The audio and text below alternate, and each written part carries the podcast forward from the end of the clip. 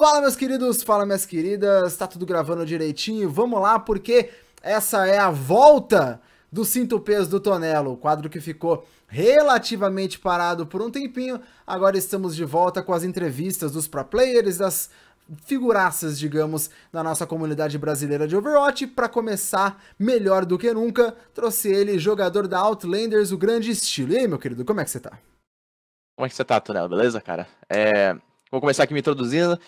Eu sou estilo jogador de Outlanders atualmente, joguei, uh, estou jogando ainda como pro player no Overwatch faz dois anos. Uh, eu gosto muito de vários personagens, mas vocês devem me conhecer pelo Doomfish, né? Porque eu streamo. E, e, estou aqui para dar um insight na minha vida profissional e como que eu cheguei na minha carreira e tudo que veio acontecer até então. Olha que maravilha, eu não preciso nem falar nada, o garoto já fala por mim. aí é, é por isso que eu te contratei, estilo. Por isso que eu tô te pagando um pão de queijo e um guaraná. Valeu, valeu. Se você encontrar lá, você, você dá uma coxinha pra mim. Demorou. Agora me fala uma coisa. Como que foi o seu caminho até chegar no Overwatch, assim? Da onde que veio o estilo? Da onde você surgiu? Olha, é, as minhas origens começaram no CS. Eu era muito bom no CS, joguei uh, por três anos CS. Nessa época eu não, me, não era conhecido como estilo, era conhecido como Surprise, mas eu era muito novo para participar de campeonatos, então eu participava mais de LAN na minha universidade e tudo mais. E eu também falava assim, né? Então ninguém quer ver live stream disso aqui. É, então, aí, por, por questão de eu ser excepcionalmente bom na mira da época, porque agora eu sou um lixo de mira, eu decidi levar um pouquinho pro lado profissional o negócio. Eu, achei, eu achava que na época, pelo menos, eu tinha um potencial enorme para me tornar melhor do que eu fazia. Sim. Então, eu sempre procurava encontrar novos jogos onde eu poderia não só utilizar da mira que eu não tenho mais, mas também da, da noção de jogo. E jogando, é, jogando CS por bastante tempo, acabou que é, eu cansei, depois de, sei lá, 5 mil horas aquele jogo, não dá mais, leva um burnout ferrado, e eu fui à procura de novos jogos. E bem na época uhum. que tava eu tava nessa fase, Sim. a Blizzard tinha acabado de anunciar o Overwatch. Então eu fiquei três meses com meu cartão de crédito aqui na mão, assim, esperando lançar o jogo, entendeu? Porque eu adorava Blizzard, adoro World of Warcraft, adoro StarCraft, sabe? Tipo, a Blizzard sempre foi um standard na, na, na, na fábrica de jogos. Claro, então, claro. no dia que saiu, comprei o Overwatch, me apaixonei, jogava tá todo dia, hoje. toda tarde. Tá aí até hoje. Tô aqui até hoje. Tá ótimo. Agora, você falou que veio do CS e passou pro Overwatch, disse que perdeu a mira e tal. Quais foram as dificuldades para você se encontrar mesmo no Overwatch enquanto jogador profissional? Porque tanto do Fish ou então uh, numa role que você faz de off-tank, por exemplo, a mira às vezes não é o, o, principal no Overwatch, tem toda a questão de grupo e tal. Então, como que foi essa adaptação do CS pro Overwatch? Eu comecei jogando mais de é, hitscan, por causa dessa transição, então eu, eu, eu tinha bastante facilidade de jogar de Macri e Soldado, tanto que no meu primeiro time, é, o time da No Mercy, faz tempo uhum. já. Saudades do No Mercy, Esse... saudades, mano. Eu comecei como eu comecei como DPS porque é, um dos membros me encontrou na ranqueada, achou que eu era bom. Uhum. Na época eu peguei mestre de primeira, então só o mestre na, na, segunda temporada pegar de primeira depois da MD10 era tipo bom assim, sabe? Hoje em dia não é nada, mas na época era bom. E, e aí eu fui, fui convidado pro time. Por causa da, da minha noção de jogo da época, uhum. eu fui. Eu acabei sendo jogado mais pra Tank of Tank. Não porque a minha mira não era boa o suficiente, mas é, a gente tinha jogadores que eram tão bons é, quanto uhum. eu nos, nos, bonecos, mas tinha uma falta, uma escassez de tanque bom. Então eu peguei para me dedicar é, mais em Winston e, e off-tanks como Diva, Roadhog. Na época eu ainda jogo decentemente Roadhog. Uhum. E eu fiz. Eu fiz literalmente, tipo, todo esse período de transição foi algo, uma experiência maravilhosa, porque eu fui de pura mira para aprender como que funciona o, o, tipo, o ambiente do jogo, como que Sim. funciona as interações entre personagens, que começar a prever o que, que inimigo vai fazer e tudo mais. É algo além, algo que eu nunca tinha experienciado antes isso que me prendeu mesmo no CS, no assim, mesmo no CS com, com granadas rolando, você não, não tinha levado esse Não tinha, não é, o Overwatch é muito é muito profundo na noção de jogo. Por causa que tem uma variação de heróis tão grande e por ser um FPS, você precisa levar em consideração também o seu posicionamento, onde é que você vai usar tal habilidade, noção de cooldown e tudo mais, era tão profundo que isso me encantou na hora. Não era que nem, ah, decora umas granadas ali, você sabe que o inimigo vai vir dessa direção. Não. Uhum você tem que, é sinergia total, entende? Você tem que, tá, você tem que se tornar um com o seu time. Sim, e isso claro. que me realmente me deixou aqui, me prendeu nesse jogo. E você tava na No Mercy, como disse, né? Passou por alguns outros times, uhum. mas eu acredito que até hoje a experiência mais completa de campeonato mesmo que você esteve foi no, no OCB, né, no Overwatch Campeonato Brasileiro, porque foi muito longo, então acabou sendo aí semanas e semanas jogando, teve playoff também, na ocasião você tava uh, pela Uprising e tal. E eu queria saber de você que já tinha um pouco de experiência competitiva, como que foi essa experiência no OCB em relação a jogos semanais, tem a questão de tabela, preocupação com tabela, como que foi para você? É, foi complicado, eu, acho, eu lembro que o maior problema que a gente teve foi a, a distância entre jogos.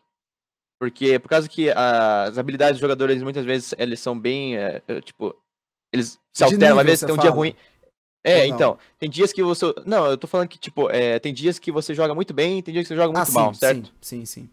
Isso, isso é normal, isso acontece com qualquer problema. Tem dia que você não tá jogando nada. E o fato do campeonato durar por tanto tempo e a instabilidade do cenário brasileiro, certo? Que se é, volta e meia saía time daqui, entrava time, é, entrava jogador ali. Por causa dessa instabilidade e a, e a duração do campeonato, a maior preocupação que a gente tinha é manter a line fechada e ter uma, uma agenda de, de treino rigorosa para manter o, a, a, performance pelo campeonato inteiro. Sim. Então, eventualmente, é, começou a, a gente começou a cansar mesmo, assim, sabe? Tipo, se preocupar tanto com, meu Deus, tem campeonato toda semana, a gente tem que. É, isso cansa. Por mais que apareça, ah, você tá jogando, e, tipo, jogar é, é lazer. Quando você leva muito a sério algo, qualquer coisa, na verdade, e você treina para ser o melhor com aquilo, isso realmente te consome de dentro para fora. Então, a maior, que... preocupação, a maior preocupação não era nem as tabelas, como você falou. Uhum, era mais a questão de, de burnout. E até em relação é. a isso mesmo, você acha que por entrar com a Uprising, né, que era um time já relativamente conhecido no cenário e esperava-se bastante do time, você acha que houve uma pressão em cima de você, principalmente, por conta desse reconhecimento que o time já tinha?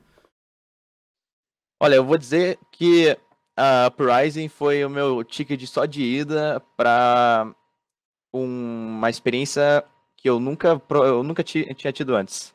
Era um time onde todos estavam dando o seu melhor, se dedicando, já tinham um, um histórico assim de de, de, certos pro players, assim, tipo, o pessoal que veio da First, assim, que já tinha uma, uns fãs, entende? Já tinha adquirido uma base. Uhum. Eu era um nada ali no meio. E eu senti nesse, nessa transição que era minha obrigação estar tá a nível deles, entende? Então foi a época que eu mais eu mais me senti pressionado a treinar e me tornar melhor e fazer um nome para mim mesmo. Eu comecei a streamar também. Eu falei, pô, se for para fazer isso, vamos fazer bem feito, né? Então, assim, foi uma experiência ótima. Não teve nada de. A pressão não foi uma pressão ruim, assim, não foi, meu Deus, tem que ficar treinando. Não, foi algo espetacular, maravilhoso. E foi onde que eu realmente engajei com a comunidade, quando o pessoal começou a me reconhecer e quando tudo começou a. A, a engrenagem começou a rodar, realmente. Claro, mim. claro. E agora, depois né, do, do Overwatch Campeonato Brasileiro, vocês acabaram em terceiro, se eu não me engano, né, na, na, na classificação de tabela você saiu da Uprising, na verdade a Uprising acabou dando um, um desband, digamos, voltou agora, mas uh, daquele time acabou não, não sobrando todos os jogadores. Foi para Outlanders, que é o seu time atual, e como que tá lá o, o, clima da Outlanders? Porque você disse que na Uprising era tudo muito sério, o pessoal se esforçava e era tudo muito legal. Como que tá agora a expectativa na OL, na Outlanders? Bem, o pessoal que acompanha é, o nosso time sabe que recentemente a gente teve uma mudança de line e tá tendo, tem tido uns problemas com relação entre jogadores. Isso realmente às vezes, às vezes as pessoas não se combinam assim e não dá certo, mas uhum. mesmo com essa mudança de line, a nossa performance tem sido muito boa. A gente tem é, conseguido é, estar muito bem em screens, eu não vou revelar nada por causa que, né, claro, sigilo e tudo mais. Uhum. Mas, em geral, assim, eu acho que a gente tem capacidade para ir além, a gente consegue ir pegar altas posições, pelo menos top 4, top 3 a gente consegue. E eu tô, eu tô animado para o que tá vindo pro futuro você aí. Acha que a tô... Contenders, você acha até, né, falando de animação, você acha que a Contenders foi o diferencial para vocês se animarem? Porque a OL, se eu não me engano, já tinha antes da Contenders, né? Mas aí teve aquele boom gigantesco com o anúncio da Overwatch Contenders sul-americana e vários times foram criados, Open Division tá rolando. Você acha que foi por isso mesmo que essa galera voltou a jogar e a competir mais sério, digamos? Olha, a, a Open ela foi realmente tipo, esse boom que teve aí de anúncio e de futuro e que a Blizzard começou a investir, é o que salvou o cenário, na verdade. Porque até então tava todo mundo muito duvidoso. É, a gente estava treinando, a gente estava jogando, beleza, mas para quê, entende? Faltava a motivação. A gente estava fazendo tudo aquilo, mas não tinha uma linha de chegada. Não uhum. tinha aonde chegar, entende? Então, quando chegou, quando anunciaram, é, foi realmente algo que a gente abriu o olho assim e falou: essa é a nossa oportunidade, a gente não pode deixar isso escapar a mão. Tanto que desde que isso aconteceu, todo mundo no time tá dando 100% nos treinos. A gente tá levando em consideração também a moral do time. A gente tá levando em consideração a, a, a mentalidade, assim, sabe? Que existe o burnout. Então a gente não pode dar 100% toda hora. Sim. Eu streamo toda tarde. Mas a gente tem levado sempre pro lado sério. Então a gente tem agendas, a gente tem é, uma, sabe, análise de VODs, todos esses negócios. Então eu realmente acho que o fato dessa oportunidade aparecer só aprimorou tudo que já tinha sido fundamentado no início do time. Entende? Todo mundo começou só a levar mais para sério. Tá certo. E assim, vocês estão 5 barra 1 né, na, na Open atualmente, são 5 vitórias e uma derrota, então tudo indica, de acordo até com a classificação na Open Division, que vocês vão para Contenders ou pelo menos para Contenders Trial para buscar essa vaga entre os 12 times principais uh, desse torneio sul-americano. Por conta desses resultados bons, como que tá a expectativa para contenders? Assim, como você acha que vai ser o torneio em termos de nível de, de times e principalmente qual que você acha que é o diferencial da Outlanders para brigar no meio desses times e de repente sair com a vitória? Uh, eu realmente acho que essa a Open Division está sendo uma grande peneira, certo? Sim, sim. Então, a, o nivelamento de times no final disso aqui não vai ser vai ser bem acirrado, eu diria. Uh, os níveis em geral não será tipo só stomp ou só ganha ou algo muito diferenciado. Previsível. Então vai dar uns. Sim, sim, é sempre previsível. Vai dar, um, vai, vai dar bons jogos, vai dar um, é, uns bons shows aí, eu espero.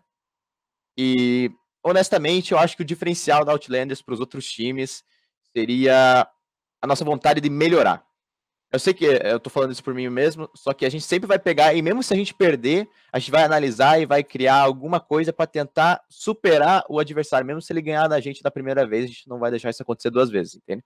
Sim. É o que é tipo a filosofia do time. Não precisa, você não precisa baixar a cabeça só porque você perdeu uma vez. Você tem que levantar, aprender com o teu erro e ir para frente. Porque a gente sabe que há times muito mais é, experientes no cenário, a gente sabe que há times muito mais é, organizados. Sim. E a gente espera chegar nesse nível acima, na verdade, algum dia com bastante treino e dedicação. Tá certo. E aí, não só a partir de treino e tal, mas existe um caminho, né? A Blizzard fez um caminho, digamos, de Open Division. Sim. Primeiro, na verdade, você fica bom. Você consegue um ranqueamento alto, aí você vai para Open, é. depois você vai para Contenders e, e, finalmente você pode chegar à Overwatch League, segundo o que a Blizzard vem planejando, né? E como que você vê esse caminho assim até a Overwatch League, uma possível Overwatch League, para os jogadores brasileiros ou para os jogadores sul-americanos? É possível chegar? Você acha que está muito difícil? Como que você vê essa situação? Bem, é bem aparente que a diferença de nível é, em norte-americano, coreano, resto do mundo, na verdade, para o brasileiro, é, é, gigante, é imenso, certo? A gente não tem a oportunidade de treinar com pessoas desse nível, então a gente não nunca, na verdade, consegue chegar nesse nível a menos que a gente vá para fora.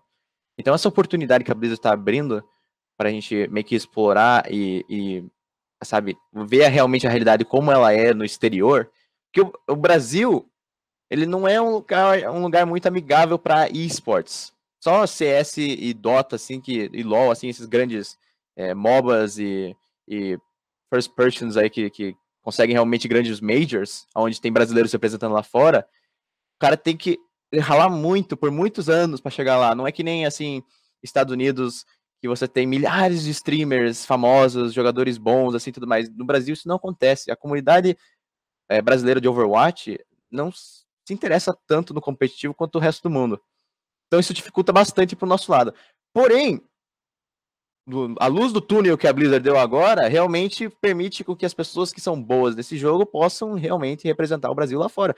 E eu acho que a gente tem vários jogadores que são capazes de bater de frente Sim. com vários jogadores lá fora. Eu acho que com treino suficiente, aprendendo a mecânica, tipo, a, o jeito de jogar do exterior, certo? Porque a gente não treina com eles, então a gente não sabe muito bem como que é. Mas eu acho que a gente tem a capacidade de se adaptar e, e superar todos esses problemas, sim, senhor. E você acha que. Uh, você comentou né, que tem vários jogadores brasileiros que de repente poderiam Sim. estar lá jogando em algum time. Você tem isso como sonho, como meta? Ou você acha que no momento está muito distante de conseguir um contrato da Overwatch League? Nossa, é. Distante ou não, sonhos podem ser infinitos, podem ser lá no, no espaço, então eu sonho. Eu acho realmente que algum dia, com bastante dedicação e, e com a ajuda do meu time, seja lá qual time for, eu sempre vou apoiar o meu time, porque eu escolho quem, aqueles que trabalham junto comigo. Eu acho que com apoio do, do, do, pessoal, dos meus fãs, aí, pessoal que assiste minha stream, eu acho que com é, a dedicação da Blizzard em desenvolver o cenário eh, brasileiro, eu acho, do fundo do meu coração, que existe uma possibilidade, e não só eu, mas meu time também, e algum dia jogar lá fora é, para representar todo esse, esse, pessoal maravilhoso aqui dessa comunidade. É, eu espero também, até eu sempre falo, né, em, em lives e em vídeos, cara, tem muita gente boa aqui, tem muito talento que pode ser explorado, que pode ser lapidado até, né? Os diamantes uhum, refinado aí, é claro. Para Overwatch League, a gente viu várias vezes isso acontecendo. Eu acho que aqui também poderia acontecer. E para finalizar, digamos, né, um assunto de Overwatch League, time sul-americano, um, um, como é que o pessoal falava lá, o Bangu Warriors, um Rio de Janeiro, não sei o quê, um Argentina. É, mas tem, você acha que é, vai esse... ter? Você acha que tá longe? Dá uma de, de pai estilo aí, chuta uma data para um time aí, não sei. É, é difícil isso por causa que o, o investimento brasileiro no esporte é mínimo. E você vê assim sempre que contratos de milhares e milhares de dólares estão rolando esquerda e direita em é, times americanos. E eu não vejo isso acontecendo no brasileiro. Então eu acho que a minha, a, a minha expectativa seria um, um time do exterior mesmo pegar a mão, selecionar alguma coisa e ajudar esse time a, a, a elevar na, na, na, cadeia alimentar, eu diria assim, ali no meio do, dos outros times. Eu Você não acho que se tivesse um São Paulo, vamos supor, um São Paulo Warriors, Rio de Janeiro Warriors, alguma coisa da, da, da vida aí, com jogadores coreanos, ia virar no Brasil? Ou você acha que ia fazer, ter um efeito in, inverso, assim, de, pô, os caras trouxeram coreano pra cá, tão maluco? É, o, o, brasileiro ele é bem orgulhoso, né? Você sabe disso. Então, eu acho que teria um pouco dos dois. É, o pessoal, eu acho que teria que ter no meio do, desse time aí brasileiro, sim, para o pessoal meio que sabe se reconhecer ali no meio. Tem é a nossa também, né, É, ter ídolos assim, o cara, nossa, mano, se ele pode ser assim, eu posso também, entende? Ele nasceu no Brasil, ele teve, ele nasceu no mesmo lugar, na mesma terra que eu. Porque se você pegar todo mundo de fora, aí só tá falando que ah, é um cara que tem bastante dinheiro no Brasil, uma organização bastante dinheiro que por lá selecionou na mão um montão de player lá de fora e deixou como diria, a própria comunidade de lado, entende? Sim. E se tem uma coisa que o brasileiro não gosta, é isso, você ignorar as suas origens, pelo que eu percebi, pelo menos, na minha experiência de 18 anos nesse, nesse, uhum. nesse mundo. Então eu realmente acho que teria, tipo, um backfire, que não seria muito bom. Eu realmente acho que uh, o, o ideal seria que um clube aqui, por exemplo, a gente tem é, Flamengo e Esportes, a gente tem vários clubes é, de esporte mesmo, que poderiam começar a investir na, no nosso lado também, no lado de jogos e tudo mais. Eu, eles têm dinheiro, eles têm oportunidade, mas ninguém faz. Porque não dá dinheiro de volta, não dá retorno aqui, é, pelo menos. Eu, eu, espero que dê. Agora, pelo menos, os números né, da Overwatch League foram gigantescos. Sim. Aparentemente, eu também não sou muito ligado nesse, nesse meio financeiro e ninguém iria distribuir informação assim de graça. Mas aparentemente Sim. tem dado muito certo, tem sido algo muito positivo, né? Que os donos, jogadores, enfim, toda a comissão dos times da OWL tão satisfeitos ou estão ficando satisfeitos com esse começo. Espero que continue assim para estender cada vez mais. E agora saindo um pouco desse lado de competitivo, né, de profissional, de treinamento todo uhum. dia, você já disse é conhecido muito pelo seu Doomfist, né? Joga demais, já comentamos várias vezes no OCB da participação e da, da eficiência que você tem com, com o herói. E aí eu queria saber de você se você acha que ser conhecido só por um herói não diria mono hero, mas um herói ali que, que você se destaca, você acha isso bom ou você acha isso ruim? Olha, pro, pro meu lado da situação, tem muitas, muitos jogadores que são conhecidos é, pela sua tracer espetacular, pelo seu game espetacular. Só que eu, a minha ideia no início de eu começar a jogar com esse boneco e começar a fazer live stream, aparecer em canais, assim, meio que, sabe, jogar ranqueada e aí jogar contra o cara famoso, beleza? Uhum. A minha ideia no início era pegar um herói que a comunidade não joga, certo? Você tem vários heróis aí que o potencial deles são é, estão escondidos por causa que é, simplesmente a, a, comunidade não joga. Aí tem, tem os troll pick, é óbvio, sempre tem esse é. negócio.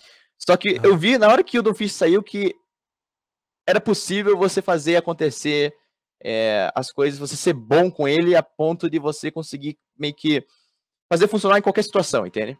Sim. Tipo, eu, eu vi isso nele, por isso que eu comecei a jogar, eu me divertia muito. Eu ainda me divirto muito jogando. A noção de jogo que você precisa ter com ele para você usar seus cooldown, posicionamento e tudo mais. Isso aí, sabe, brilhou meus olhos. Então eu peguei ele. Eu vi que não tinha nenhum outro pro player jogando com ele. Eu queria mais me, me distanciar, me diferenciar, assim, falar, ó, você tem essa lista, você tem esse pergaminho de tracer boa aqui que você pode assistir. Você tem esse pergaminho de tanque bom que você pode ter, tipo, um montão de gente jogando esses mesmos heróis, porque é meta, porque é tudo mais. E aí, uhum. no canto ali, você tem três caras que jogam bem de Doomfist, entende? Você tem, tipo, dá pra contar nos dedos os caras que fazem estrago no, no mundo com Doomfist. Uhum. Então você tá meio que, você tá, é, como é que apelando pra uma viewer base que tá necessitando de alguém, entende? Que tá no, no na seca ainda. Sim. Essa era a minha ideia no, no início. Aí, acabou que de tanto jogar Doomfist, é, eu acabei ficando decentemente decente com ele. Uhum. Então agora o pessoal meio que acha que eu sou mono-herói. É isso Tem que eu ia te perguntar. Que... É. Você se considera um mono-herói ou não? Não. Uh, em todos os treinos, é isso, é isso, pessoal, esse é o lado de mim que eles não, que os meus fãs, que o pessoal da live stream não vê, entende? Porque é todos os treinos eu jogo 90% das vezes de off-tank. Eu jogo muito bem de diva, jogo muito bem de roadhog, jogo muito bem de macaco ainda, jogo muito bem. A maioria dos tanques, Junkrat, alguns DPS também jogado no meio. Só que por causa que na minha stream eu tento só deixar do lado do Doomfish, porque é o que o pessoal quer ver, como eu já falei, eu tô indo para uma viewer base que tá faminta, vamos dizer assim, Sim. o pessoal que quer ver Doomfish, eu tento jogar mais com ele. Isso acaba causando uma impressão errada, entende? Uhum. Eu, eu, não tá faltando habilidade para jogar com outros personagens, eu não sou aquele cara que, meu Deus, o cara vai pegar outro herói e vai entregar o jogo. Não, isso não, não acontece. Só que tem uma diferença entre entreter e jogar pra valer. Se o pessoal acha que eu jogo pra valer numa stream, engano, né? Tá um pouquinho fora de, da, da, noção da pessoa. Quando você me vê num campeonato, esses dias atrás, se não me engano, eu streamei a, a Open ah, Division, uhum. a minha, minha visão. E em nenhum momento. Eu peguei no final de um fish porque o pessoal do meu chat tava louco, gente. Eu não tinha. Você, acho que você não viu, Tonel. Tava literalmente acho todo mundo no chat. Cadê o Doomfish? Cadê o Doomfish? Cadê o Doomfish? Cadê o Doomfish? Aí eu, cara, eu sou off-tank, mano. Eu jogo de Zarya, eu jogo de Diva. Minha Zarya não é ruim, eu tava derretendo os caras lá. Pô, os caras estavam com medo da luz já, de tanto, tanta energia que eu tava. Mas eu peguei depois para entreter a galera. É isso que, eu, no final das contas, é isso que interessa, entende? O pessoal ficar. Sim, sim. Se entreter com você, você, jogando fez, aí no meio. A hora que você fez o seu, o seu trabalho ali, digamos, aí você foi pra. É, quando, quando meio que o jogo já tava meio que ganho, já garantido, aí eu falei, ah, então vamos jogar Agora um pouquinho de, de Doomfist aqui. Claro, e ainda falando do, do Doomfist, para você que tem experiência de monte com o herói, o que, que um bom Doomfist precisa ter, fora né, a, a, noção de jogo que você já comentou ser muito importante? Assim, é mais habilidade, é mais calling? O, o que, que um bom DF, um DF profissional, digamos, precisa ter? Uh, eu, eu acho que a virtude mais é, apreciada no Doomfist bom é saber quando utilizar cada coisa. Você tem que, você tem que vamos dizer que você está numa situação assim, você tem que, é, como é que fala? Analisar as possíveis saídas dessa situação na sua cabeça antes de fazer. Porque no momento que você se joga lá no meio com o boneco, para tentar pegar um pique ou dois piques, você tá não só se expondo, porque o boneco, a, a, graça do boneco é essa. Ele tem bastante shield, ele tem bastante vida, ele tem bastante mobilidade, mas no final da conta, para ele poder te matar, ele vai ter que chegar na tua cara e falar bu, entende? Uhum. Então é muito difícil você é, fazer isso acontecer, especialmente quando tem uma comp virada para CC, para stun, para limitar essa mobilidade que o boneco tem. Uhum. Então, o que, mais, o que você mais precisa saber no final das contas é quais são as habilidades que o inimigo possui para te parar, quais são as, é, as possibilidades de, tipo, quais são os cenários que podem ocorrer se você fizer tal coisa. Sim. Meio que prever, assim, sabe? Uhum. Tem que meio que entender o que o inimigo vai fazer antes dele fazer. Claro. Isso, isso cai em, em noção de jogo, mas é, um, é uma parte mais refinada disso. Você não precisa de mira tão boa, porque as habilidades deles são em área, a maioria delas só pra tirar de vez em quando você vai precisar.